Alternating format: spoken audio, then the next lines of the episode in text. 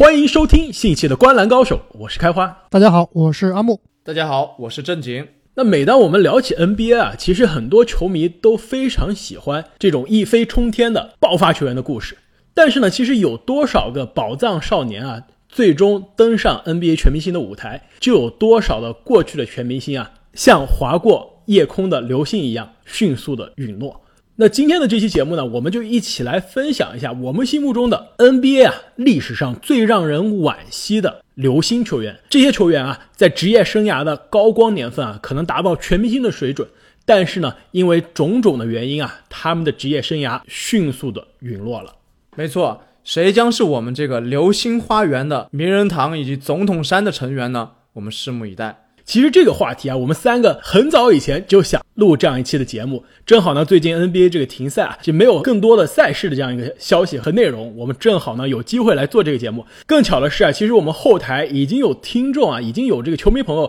私信我们，非常建议我们来聊一下这些令人惋惜的球员。那其实啊，NBA 历史上这样的球员还真的挺多。我们今天有什么样一个标准呢？那么第一个标准就是这个球员的高光赛季啊，不能超过四个。因为再多啊，就不能算是流星球员了，应该算是一个持久的明星了。因此呢，霍华德是不在考虑之内的。而且啊，这名球星的他的巅峰啊，至少是全明星的水平，或者是更强。因此呢，很多这个新秀级巅峰的球员就被我们排除了。而且这个林疯狂林书豪啊，也被我们遗憾的排除了。我觉得另外一个标准呢，就是这个球员啊，他现在应该至少已经不在 NBA 打球了，就是说他已经没有机会来改变自己的职业生涯轨迹。因此呢，非常让人遗憾的罗斯呢，我觉得也不应该算，因为罗斯啊，其实他过去这几个赛季啊，已经从某种程度上改变了他的职业生涯，并且呢，他在未来还是有机会不断的在给自己的职业生涯添砖加瓦。那我们废话不多说啊，让我们开始。今天的讨论，谁会是第一个进入我们的 NBA 流星花园的球员呢？那我自告奋勇啊，我先来提名。我觉得我心目中啊最适合进入这个流星花园的球员，那就是曾经的 NBA 最爆炸的得分手之一，也是最有人气的球星之一，那就是大将军阿里纳斯。没错啊，不知道还有多少人记得当年的这个阿迪五虎大将军阿里纳斯，人气真的是非常爆炸。号称最强零号，零号特工，而且啊，他作为一个二轮的新秀，可以说职业生涯甚至在上学期间啊打球都一直被人所忽视。进入 NBA 之后呢，他不断的证明了自己，自己的职业生涯的轨迹啊也一直稳步的上升。他的成长的故事啊也被阿迪达斯啊当年作为他的这样一个广告的非常大的卖点之一。而且他当时的，因为他很高的人气以及非常爆炸的打法，他的球鞋也是在美国市场、在中国市场都是非常畅销的一款球鞋。这也可以证明他当时的人气。其实对于现在的 NBA 的球迷来说，很多人可能都不够了解阿里纳斯。但是我觉得一个非常大胆，但其实非常准确的比较，我觉得阿里纳斯就是在。零几年的 NBA 打着现在 NBA 控球后卫的风格，就类似于现在库里或者利拉德的打球风格，那就是非常爆炸的全能的得分能力，以及三分线外啊可能一两步之外的这样一个不讲理的干拔三分。没错，我印象非常深刻，有好几场比赛，包括他和科比的这个对标啊，让人非常热血澎湃，而且。他当年也开创了自己独一无二的一个招牌动作，那就是投出绝杀球之后，不看这个球进不进，转身开始庆祝。我还以为这个动作是尼克杨发明的呢。这就是尼克杨想山寨老师傅阿里纳斯没有成功。说到他跟科比的这个对标啊，阿里纳斯可是在斯台普斯中心啊，面对科比砍下过六十分的男人，并且在加时赛啊带领球队战胜了巅峰的科比的湖人。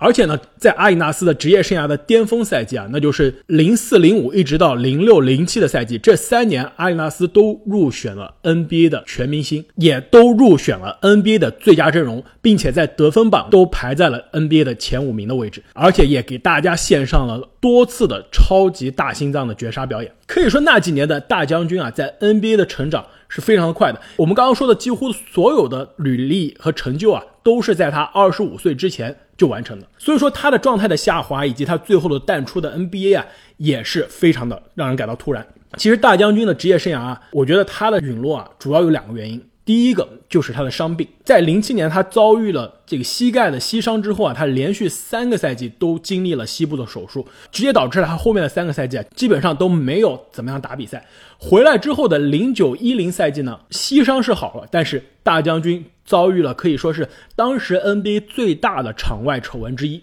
由于和队友闹了不愉快，他和队友都在更衣室里面拿着枪互指着对方。我觉得很多我们接下来要说到的流星球员啊，伤病是他们陨落的一个重大因素。但阿里纳斯这个玩枪啊，确实很扯。而且这件事不仅惊动了球队，惊动了联盟，甚至连美国的警方啊都被惊动了。这也基本上宣布了阿里纳斯在奇才队的这样一个生涯的终结。他很快被交易走，但是因为伤病的累积啊，他的状态再也没有回到从前的这样一个水平。在三十岁的时候，基本上就离开了 NBA。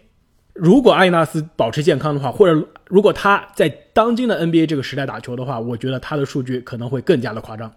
开花，你说了一个得分爆炸的控球后卫啊，那我不如也说一个更加令人惋惜的控球后卫，那就是曾经的地表最强一七五小托马斯。不仅是地表最强的一七五啊，在小托的巅峰赛季，他还是 NBA 第四节的关键先生，第四节的得分王。而且还是当年 MVP 票选的前几名呢。他当年所到达的这个巅峰高度之高啊，可以说是非常令人钦羡的。他其实生涯最开始在国王的最后一个赛季啊，也达到了二十加六的一个水平。但我觉得他真正的巅峰呢，是在波士顿的最后两个赛季。在一五一六赛季呢，他打满八十二场，其中有七十九场首发，可以场均拿下二十二分，加上六个助攻。一六一七赛季呢，他把自己的水准提高到了 MVP 第五的水平，同时可以砍下二十九加六，也就是刚刚阿木和开花提到的这个 MVP 加末节之王的赛季啊。同时，他也带领凯尔特人拿下了东部第一。同时，他在季后赛和沃尔的对标中狂砍五十三分啊。非常非常的恐怖，而且啊，他这个五十三分不是普普通通的季后赛表演，在他拿下这个五十三分之前啊，他刚刚从不幸遭遇车祸的自己的妹妹的葬礼上回来，可以说带着无限的悲痛啊，他把这个五十三分献给了他失去的家人，而这也是小托马斯他流星和令人惋惜的开始。自从这个噩耗传来之后，他达到了自己职业生涯的巅峰。同时，感觉也被恶魔所缠身。之后啊，他就因为这个带伤出战，导致他这个臀伤不断的恶化，从 MVP 直接沦落到了下个赛季只打三十二场，仅仅场均能砍下十五点二分，比上个赛季几乎减少了一半。而且啊，我觉得对于小托马斯的可惜之处啊，我觉得最重要的是在于他的这个受伤，就是因为在那一年的季后赛，他为了把球队啊一路带到。东部决赛而带伤出阵，最终导致自己的伤情恶化。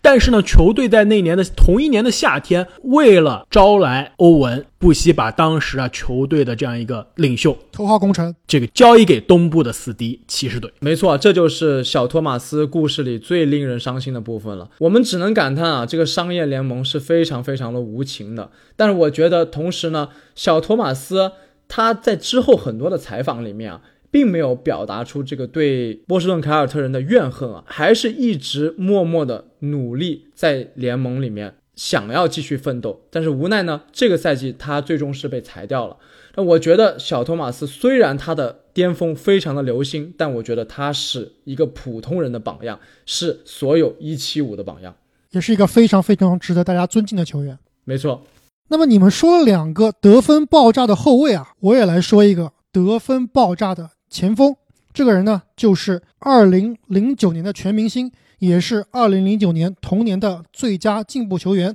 丹尼格兰杰。哇，这个名字真的是有一点久远了。我记得他是保罗乔治之前步行者的核心。没错，他作为这个步行者多年的当家球星啊，也是这个保罗乔治的大哥，连续三个赛季得分超过二十分，特别是零八零九赛季啊，他可以场均得到二十五点八分。五点一个篮板，二点七个助攻，包括一点四盖帽和一个抢断。这个得分呢，当年是排在联盟的第五名的。那么当年的前四是谁呢？韦德、詹姆斯、科比、诺维斯基。第五名就是格兰杰，第六名呢是杜兰特。可以见得格兰杰的得分是有多么的爆炸。而且啊，他的得分的这样一个能力呢，也是非常的高效。在刚刚阿木你说的这个零八零九赛季啊，他场均可以命中啊两点七个三分球，而且三分球的命中率呢超过百分之四十。可以说，在当时的这个 NBA 的时代，一个作为一个小前锋，有这样的稳定的高效率的，而且是高流量的三分的输出啊，是非常少见的。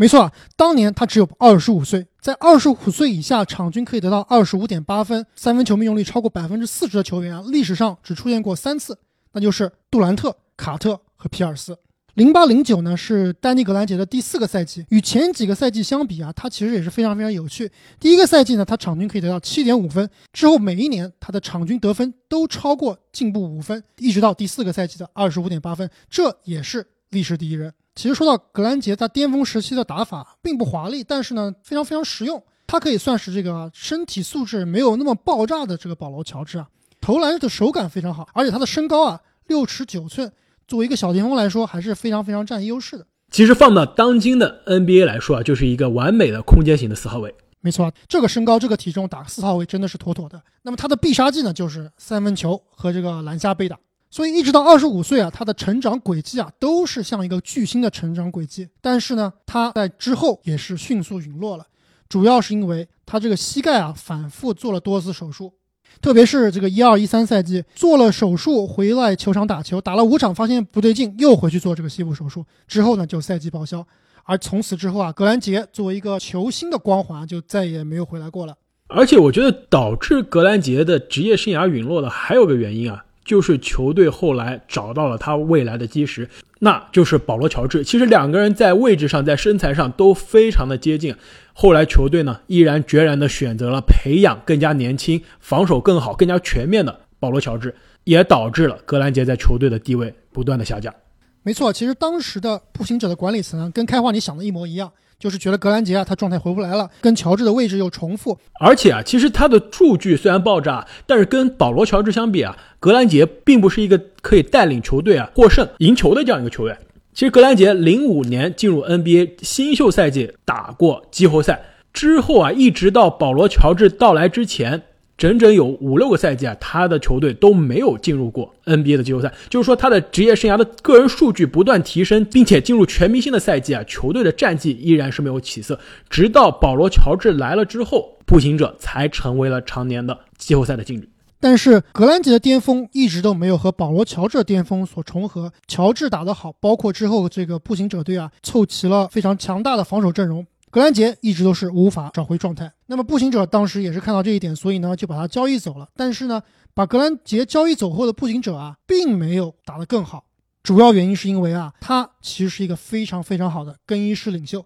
格兰杰走后，保罗乔治就公开对大家说啊，说格兰杰对他来说啊是一个导师，也是一个大哥。格兰杰的离开呢，对他打击是非常非常大的。想象一下，如果格兰杰的巅峰能和保罗乔治的巅峰重合啊，他们两个锋线强人。对阵詹姆斯的话，会不会有一战之力呢？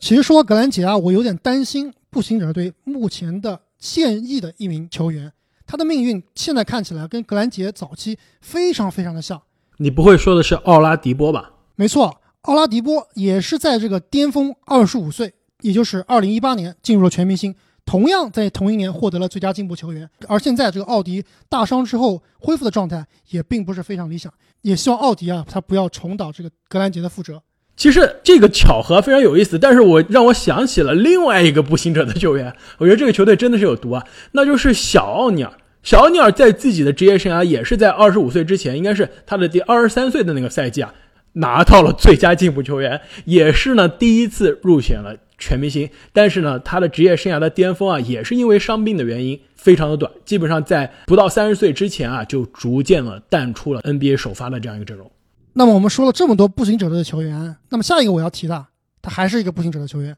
这个球员就是罗伊·希伯特，当年的虎扑女神高圆圆。那我们先来看一下这个希伯特的荣誉吧，他呢也是拿过两次的全明星，而且还进过一次。NBA 最佳防守阵容，他巅峰的几个赛季数据都可以达到十二分、八个篮板加两个盖帽。光看数据啊，并不是那么爆炸，但是他的巅峰期可以算是联盟里面啊最佳防守球员的竞争者之一了。而且他所在的这个球队呢，也就是步行者队，也是当时联盟啊团队防守最好的球队之一，可以说是除了热火之外的东部夺冠大热门了。当年唯一能和热火扳扳手腕的球队，希伯特啊就是里面的重要球员之一。其实他的最高光赛季呢是这个二零一二一三赛季季后赛第二轮大战这个二十年来最强的一届尼克斯啊，希伯特呢在关键的第六场得到了二十五分、十二个篮板和八个盖帽。强力的淘汰了这个安东尼领军的尼克斯队，在东部决赛里面呢又大战热火，一直打到了第七场。当时啊，我觉得希伯特可以算是热火和步行者对位里面啊，在步行者这边唯一的一个优势对位。他在那个系列赛啊，可以场均得到二十二点一分、十点四个篮板和高达百分之五十五的投篮命中率。这一个季后赛场均十七分、十个篮板和两个盖帽的数据，足以告诉大家，他呢就是当时联盟的顶尖内线。那他的陨落呢，就是我看过的所有球员里面最最奇葩的一个陨落的方式，非常的无厘头啊，非常的无厘头。刚刚我们说了这个高光的赛季之后啊，他在一三一四的赛季的上半个赛季啊，依然表现的非常非常的不错。当年呢，也是进入了这个 NBA 的全明星。但是神奇的事情啊，是在这个全明星之后，在全明星之前，他的数据是场均十一点四分和七点三个篮板，命中率是四十六点三，之后一下子缩水到了八点五分、四点一个篮板。和只有可怜的百分之三十四投篮命中率，这都发生在同一个赛季。你知道这是为什么吗？我到现在都不知道为什么。在我下一个球员的介绍过程中，我会告诉你这个答案。好吧，那一个赛季希伯特的糟糕表现啊，更是在这个季后赛得到了升华。虽然那个赛季步行者他的常规赛战绩啊是东部第一，但是他的第一轮就遇到了老鹰，被逼到了七场大战。希伯特呢，更是在这第五场比赛里面啊，怒砍零分、零个篮板和四个犯规。那么在第二轮对阵奇才的第一场比赛里面啊，希伯特再次稳定发挥，得到了零分、零个篮板和五次犯规，连续两次啊双零蛋的发挥，也是被这个球迷啊和媒体口诛笔伐。那么之后呢，也是很多网友啊在网上恶搞，我记得特别清楚，就是有一张这个我们都知道张伯伦得一百分的图啊，把它 PS 成了希伯特，然后呢把这个一百分变成了两个零分。对啊，球迷也是怒其不争啊！当时还创造了一种叫希伯特币来讽刺这个希伯特夸张的数据下滑，一个希伯特币就代表了零分零篮板。而且啊，其实这个咱们虎扑的中国球迷的这个发明创造啊，也成功的文化输出到了美国。在美国的这个可以说美国版的这个天涯，或者说美国版的这个虎扑的这个 NBA Reddit 上，美国网友啊也拿这个希伯特币来作为这样一个球员价值的参考啊，成为了大家茶余饭后的谈资。那么之后一个赛季啊，希伯特打了他在步行者的最后一个赛季之后呢，就来到湖人。作为湖人的首发中锋呢，他非常健康啊，打了八十一场比赛，而且场场首发，但是场均只能得到五点九分和四点九个篮板。之后呢，三十岁就告别了 NBA 的舞台。所以啊，这个希伯特的这个下滑之谜啊，如果你们想知道答案的话，一定要听我下面介绍的这样一个人，那就是二十一岁成为 NBA 总冠军首发中锋，并且是连续两次。那二十四岁成为。NBA 的全明星首发，并且是 NBA 第二阵容的中锋，并且是啊，这个选秀时候号称模板是湖人民宿贾巴尔的那个男人。我知道了，你说的是发型最帅的那个男人。我知道你说的是号称小小鲨鱼的那个球员，那就是拜纳姆。可以说，拜纳姆的这个职业生涯啊，也是非常非常的离奇。可以说，他的职业生涯的上升呢，并没有前面我们说的那些球员那么夸张。这也是跟他进入联盟的这样一个年纪很年轻啊有关。他十八岁就进入了 NBA，可以说他在职业生涯的早期呢，一直是在不断的积累经验的这样一个过程。在他的这样一个二十一岁的赛季啊，拜纳姆终于成为了湖人的稳定的首发中锋。那球队呢，在那一年呢，也进入了 NBA 的总决赛，获得了。科比离开鲨鱼之后的第一个总冠军，之后的零九一零赛季呢，拜纳姆职业生涯继续成长，场均可以贡献差不多十五分和八个篮板，也是坐稳了球队的首发。虽然有遇到过伤病的这样一个问题啊，但是他当年呢，也是作为球队的首发，获得了第二个 NBA 的总冠军戒指。可以说，在他二十二岁之前啊，作为一个年轻的这样一个 NBA 的内线。潜力无限，而且又有总冠军戒指的加持啊，可以说是前途无量。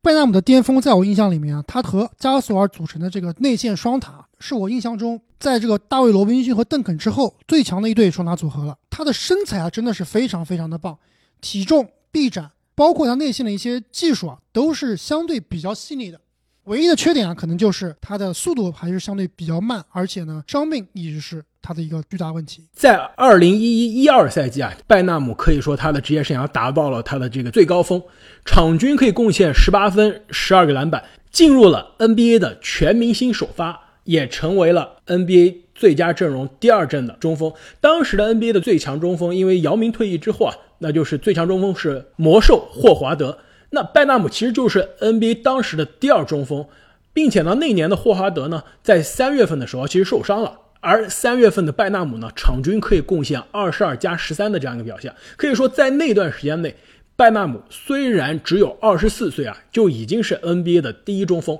可以说，我们之前聊了很多人的职业生涯，他下降的非常的突然，但是拜纳姆的职业生涯的这样一个下滑，可以说是最有戏剧性的，不仅是因为他职业生涯的最高点。立刻就开始了下滑，就是说他的一二赛季之后啊，基本上他的职业生涯就结束了。在二十四岁成为 NBA 第二阵容的中锋之后啊，他在 NBA 一共也只打了五十场球，而且他的职业生涯的下滑不仅导致了他职业生涯的崩盘啊，也至少导致了三个球队的球队的命运的崩盘。首先呢。拜纳姆他是怎么离开湖人队的呢？就是在二零一二年的这样一个夏天呢，湖人队一个四队超级大交易中啊，把拜纳姆交易到了七六人队。为什么呢？就是因为当时湖人啊要组成一个超级阵容，要把自己年轻的联盟的第二中锋交易走，换来当时的联盟的第一中锋霍华德。但这个四队交易呢，其实说可以说最后是每个球队都在这个交易中输了。魔术队失去了霍华德。湖人队呢搞来了霍华德，但是呢球队的战绩啊非常不尽如人意。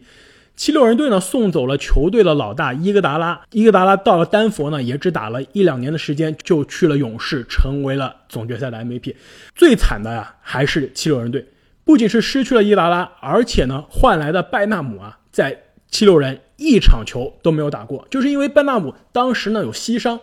但是他来了费城之后呢，他非常的高兴啊，他就跟朋友去打保龄球。打保龄球的时候呢，把自己的膝伤再次加剧了。这个故事我记得真的是非常非常的扯。而且啊，就是说他的拜纳姆的这个性格也非常有问题。据说他膝伤期间啊，还去蹦极，还去这个花花公子的这个拍摄现场啊做这个动作指导。而且我觉得他之后啊，把大部分的精力都用来了打理自己的发型。这笔糟糕的交易啊，可以说直接导致了七六人队啊开始了无限反复的重建过程。可以说，我们之前说的七六人无限摆烂、无限积攒选秀权的这个 trust process 相信过程的这个阶段啊，就是归功于拜纳姆的这样一笔糟糕的交易。可以说，说到现在，拜纳姆只是毁掉了自己的职业生涯，毁掉了七六人队，他怎么样又毁掉其他两支球队呢？那就要不得不提到洛杉矶湖人队了。为什么湖人队会在那个赛季选择交易走只有二十四岁的拜纳姆，选择去获得霍华德呢？就是因为当时拜纳姆虽然更年轻，但是拜纳姆跟球队的更衣室啊一直是有问题。一方面跟科比有不和，同时呢他在球场上也非常的任性。非常著名的一个镜头就是拜纳姆当时啊球队这个刚落下阵地战进攻啊，拜纳姆拿着球就在三分线外啊开始飙三分。导致了球队的教练非常的生气。拜纳姆呢赛后还阴阳怪气的说：“哎，我以后要提高我的三分球的命中率。”可以说那几个赛季啊，拜纳姆虽然不断的成长啊，但是球队越来越觉得他以后会成为这样一个麻烦，导致的球队呢选择了魔兽的这个交易啊，导致了球队最后的更衣室的更大的崩盘。那拜纳姆的这样一个职业生涯的下滑，毁掉了最后一支球队是哪一支球队呢？那就是有毒的印第安纳步行者队。在拜纳姆被七六人、骑士。公牛接连抛弃之后啊，印第安纳步行者队在二零一四年的二月份选择签下了拜纳姆。你们想一下，罗伊希伯特的这个职业生涯下滑的分水岭是哪一个月份？那就是二零一四年的二月份。在二零一四年二月份之前，罗伊希伯特的数据是怎么样？全明星级别的数据，一切都要真相大白、水落石出了呀。在二零一四年之后啊，罗伊希伯特就变成了我们熟悉的高圆圆。那原因就是在二月份，球队选择签下了拜纳姆。当时啊，这个球队刚签约的没几天，希伯特就直接跟媒体表示啊，非常不爽这笔交易，觉得球队啊对他失去了信心啊，直接导致了希伯特跟球队的管理层闹出了不和。在之后啊，虽然拜纳姆给步行者只出场了两场。但是呢，希伯特的信心啊，以及他的整个的状态，包括跟球队的这样一个管理层的关系啊，每况愈下，直接导致了希伯特和步行者的崩盘。简单的来说啊，就是这个希伯特因为拜纳姆的到来，心态崩了。太难了。那对于拜纳姆来说呢，当时只有二十六岁的他啊，就离开了联盟。其实，在两三年前啊，这个贾巴尔还采访过一次这个拜纳姆。当时啊，贾巴尔就说啊，他觉得拜纳姆是他见过的年轻人中最有潜力、最有希望的中锋之一啊。但是他觉得拜纳姆从来就不喜欢篮球，他觉得拜纳姆根本就是觉得篮球对他来说一点热情、一点乐趣都没有。他最后离开 NBA 啊，不是因为他的这个身体伤病抛弃了他，是因为他选择抛弃了篮球。相比于你们前两位说到了这个无厘头陨落的球员啊，我要说的这位球员呢，真的就是满满的遗憾了，那就是。曾经的大鲨鱼的队友，号称乔丹接班人的便是安瑟尼·哈达威。他之所以叫做便是啊，这里有个小故事，就是说他之前他的外婆啊给他有个小名叫做 Proudy，但是呢，他因为外婆是南方口音啊，叫了叫就变成了英文的 Penny，很像这个便是，所以小伙伴们都叫他便是哈达威。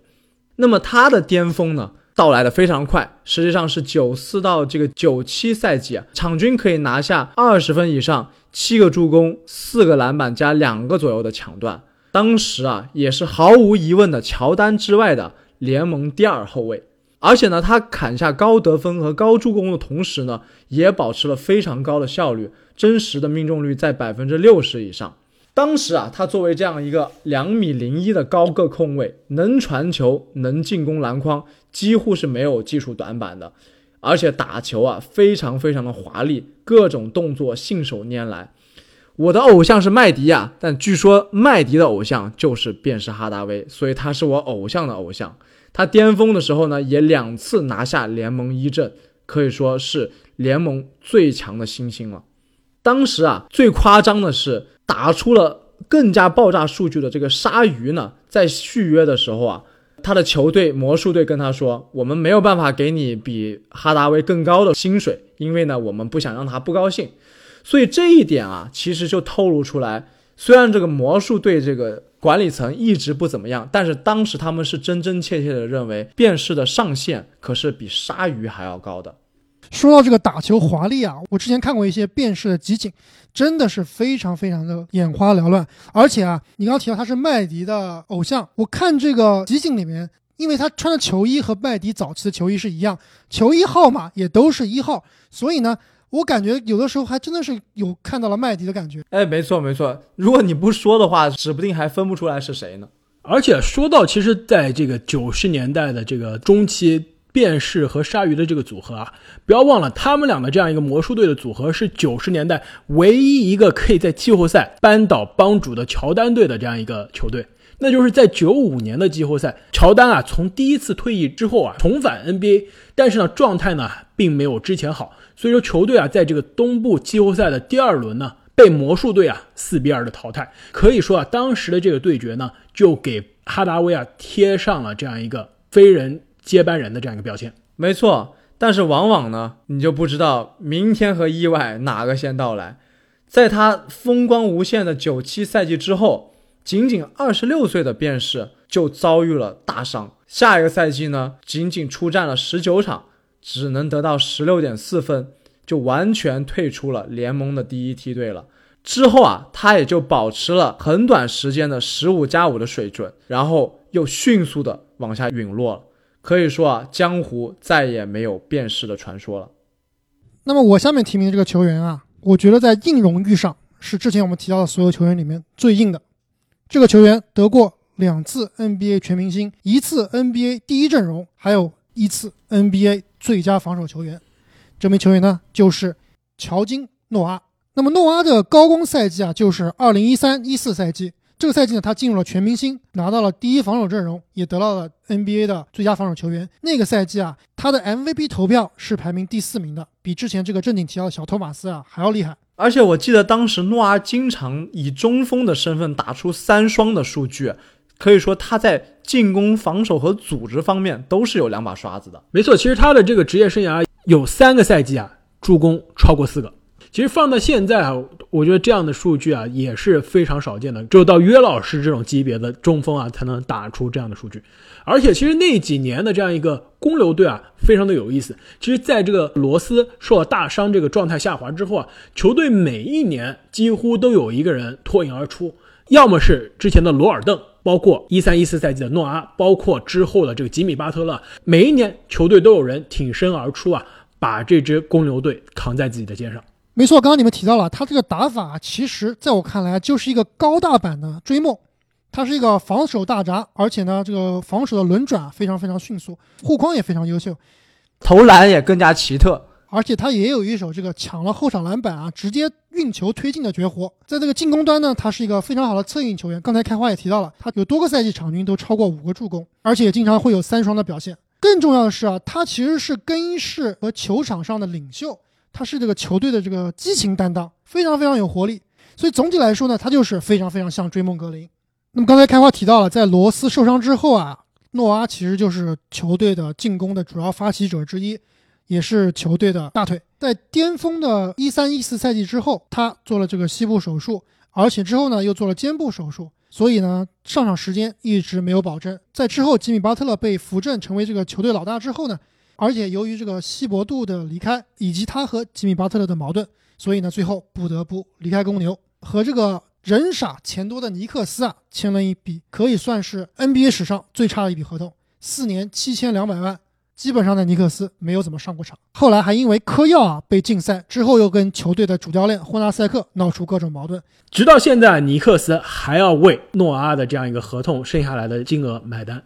其实诺阿陨落这么快的原因啊有两点，一个呢就是伤病不断导致他的状态下滑，另外一个就是他的性格啊太过于火爆。也是比较难处理人际关系，这种性格啊，如果用得好，那就是成为更衣室和球队的催化剂；如果是用的不好，那可能就是更衣室的毒药和定时炸弹了。其实你们今天说了这么多球员啊，我下面要介绍的这个流星花园的球员啊，应该是无论从成就、履历还是职业生涯最高光的这样一个高度啊，可能都是最高的，那就是。五次全明星，两次 NBA 最佳阵容，两次全明星 MVP，并且啊是篮球名人堂的成员，那就是有着 NBA 史上最酷的外号之一的男人——天行者大卫·汤普森。其实对于很多年轻的这个球迷来说啊，大家其实对于大卫·汤普森啊这个名字啊都是非常的陌生的，因为在 NBA 的历史长河中啊，身体素质爆炸、得分很强的这样的球员啊非常的多。那为什么这个生活在七十年代的这样一个 NBA 的球星啊，会被大家每当谈起职业生涯快速陨落的球员都要谈到的这样一个人呢？那就是因为他的职业生涯从大学开始啊，就是基本上冲着 NBA 史上最强的这样一个头衔去的。他在进入 NBA 之前，在大学基本上就在各个层级上证明了自己。在一九七五年的选秀大会上呢，他同时被 NBA 以及当时的 ABA。同时选为了两个联盟的状元，他后来选择进入了 ABA，在 ABA 第一年呢就成为了联盟的最佳阵容的球员，并且在他的第二个赛季呢加入了 NBA 的丹佛掘金队，第二年呢就可以场均贡献二十六分，进入了 NBA 的第一阵容。职业生涯的前四年啊都是全明星，并且有过啊七十三分的这样一个表演。我印象中，他还是个身体素质极其爆炸的球员。当时在这个首届扣篮大赛里面，他跟 J 博士的对决啊，可以说是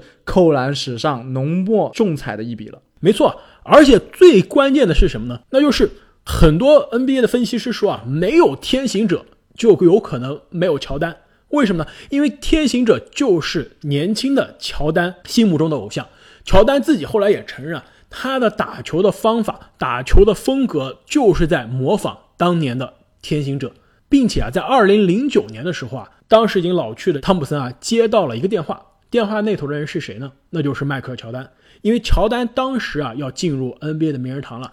乔丹亲自打电话给天行者说：“我希望你可以作为我名人堂的引荐人，因为在我年轻的时候，你就是我心目中的唯一的偶像。”可以说，一个在职业生涯前几年已经是 NBA 最顶尖的得分高手，成为后来乔丹的年轻偶像的这样一个球员，他的职业生涯是如何陨落的呢？那就是其实我们之前在大卫斯特恩的这一期节目里面跟大家提到，那就是当时的 NBA 啊，在七十年代末八十年代初的时候啊，毒品的问题非常的泛滥。年轻的这样一个汤普森呢，进入到联盟，这个成了名，有了钱，很快的就被身边的这样一个花花世界啊所吸引了，沾染上了毒品。其实大家如果看他的这个职业生涯的这个场均得分啊，就很明显的可以看出啊，他是哪一年开始吸毒的。从二十六岁的时候还可以场均二十五分，到二十七岁的赛季啊，他场均啊只能得到十五分，并且呢已经失去了首发的这样一个资格。很快在二十九岁他就已经退役了，淡出了人们的视野。虽然他的职业生涯结束的非常的快，而且巅峰期啊真的是非常的短，这都不影响他最终。成为 NBA 名人堂的这样一个球员，可以说天行者无论是他的天赋啊，还是他的这个打球的这个技术啊，都很有可能在乔丹之前啊成为 NBA 一代的这样一个超级巨星偶像。但是非常遗憾啊，因为毒品，他的职业生涯也快速的陨落了。那么最后我要提名的这一名球员啊，可能是我们这一代球迷呢非常熟悉的一个球员了，也是当年和姚麦组合曾经。大战过很多场的，号称黄曼巴的开拓者当家球星布兰登·罗伊。布兰登·罗伊啊，是一名非常早熟的球员。他不但长得老呢，而且球风也非常老成。在他生涯的第二年，就开始逐渐的成为开拓者的领袖。零八到一零赛季是他的职业生涯巅峰。他带领开拓者呢，场均可以砍下二十二点六分、五点一个助攻、四点七个篮板，以及二十一点五分、四点七个助攻加四点四个篮板。当时的这个黄曼巴罗伊啊，可以说是我印象中除了科比和韦德之外啊，联盟最具进攻性和最强的这个得分后卫了。他的左右手非常的均衡，而且当时他的成名绝技就是这个无情的干拔三分。喜欢姚明的球迷们一定不会忘记有一场比赛，开拓者对阵火箭，在常规时间的最后，罗伊先是用一个三分把比赛拖入了加时。在加时赛的最后阶段呢，姚明先是用一个非常高难度的这个漂移投篮啊，投中一个准绝杀，只留给了开拓者零点八秒的时间。但是大心脏的罗伊当时在三分线外一步接到这个传球，只用了零点八秒就投入了一个。超级震撼的三分反绝杀了火箭，可以说当时很多姚明的球迷啊，一定是非常心碎的。而且啊，其实那支开拓者的青年军啊，也跟火箭队在季后赛当中啊，也是献上了一轮非常经典的系列赛。那么当时罗伊所带队的开拓者队啊，也是我非常非常喜欢的一支开拓者。罗伊的打法呢，在我看来啊，就是用一个词来形容，就是飘逸。而且啊，当时的开拓者队这个除了罗伊这个球员我非常喜爱以外啊。另外一名球员，其实我今天本来也是想把他拿进来，当做这个陨落球员之一来讨论的。难道你说的就是这个二十岁长得像四十岁的男人？不是啊，我说的不是奥登啊。其实我家里面啊，只有一件开拓者球员的球衣。这个人不是罗伊，这个人也不是利拉德。难道是鲁迪·费尔南德兹？没错，我当年就是鲁迪·费尔南德斯的脑残粉。这阿木啊，我觉得你喜欢的球员啊，真的都是用“飘”这个字来形容的。当年由于这个鲁迪的球衣啊，在网上根本买不到，因为他并不是这个球队的头号甚至二号球星，我还是托了当时啊住在这个波特兰的朋友帮我买了一件这个鲁迪的球衣，可见是真爱了吧。没错，你提到当时开拓者这个阵容啊，我其实想说，当时的遗憾啊，不仅仅是罗伊个人的遗憾，同时开拓者这整支球队啊，在当时都遭遇了可能是史上最大的遗憾之一。当时他们的队里有谁呢？有前三的分位罗伊，有阿木的最喜欢的开拓者球员鲁迪·费尔南德斯，有稳健的四号位球员。阿尔德里奇，同时他们刚刚选中了自己未来的核心，可以号称是潜力无限，史上可能是最强的没有兑现潜力的状元之一啊！这个奥登大帝，一切看起来都非常美好，但是随着奥登的伤病，随着罗伊的伤病，一切都化为了尘埃，所以非常非常的遗憾。说到这个伤病啊，罗伊其实一直都是伤病缠身，他从高中其实就做了腿部的手术。在零八年切掉了自己左边的半月板，一零年切掉了自己右边的半月板。我们都知道，这个半月板呢是人体膝盖的一个缓冲啊，特别是对于 NBA 球员，在这种高速的急停加速之中，半月板对他们双腿的保护是非常重要的。失去了左右半月板之后呢，罗伊也就神奇不在，很快的就陨落了。连同开拓者整个队的这些遗憾啊，让我们不得不感叹世事的无常。其实我们今天聊了九个职业生涯快速陨落的这个流星球员。当我们这个翻看 NBA 历史的时候啊，其实单单是过去这十几年，就有很多类似的球员就有类似的这样的经历。比如说当时小牛队进过总决赛，并且进入全明星的这个双丑之一啊，约什霍华德，也是因为吸毒的原因，非常早的就退役了。同时，大家非常熟悉的姚明的前队友啊，弗老大弗朗西斯啊，也是在非常年轻的时候就成为了 NBA 全明星级别的这样一个首发的爆炸型的后卫，但是职业生涯啊，也是因为各种各样的原因结束的非常的早。另外呢，其实还有就是雄鹿队的当年的神射手啊，很多个赛季场均可以超过二十五分、二十六分的这样一个得分很爆炸的球员，就是麦克里德，也是跟着梦之队在北京奥运会拿到金牌的球员啊。他的职业生涯也是因为伤病被打了折扣。除此之外呢，其实我们之前聊过很多新秀级巅峰的球员，比如说泰勒·埃文斯、麦卡威、O.J. 梅奥，还有这詹皇、詹宁斯，他们的职业生涯也是非常的遗憾。从来没有机会啊兑现他们新秀赛季展现出来的天赋。那么，听了我们本期节目，各位球迷朋友们，哪些球员是你心目中最让人遗憾的流星球员呢？哪些球员是你们的流星花园里的 F 四呢？请在评论区给我们写下您的留言。同时呢，在 NBA 这个赛季啊继续停摆的过程中，我们也会不断的给大家带来更多更新的原创的节目。如果你们有什么想听、想聊的话题呢？也不要忘了在留言或者私信中告诉我们。那再次感谢大家对我们节目的关注以及支持，我们下期再见，再见，再见。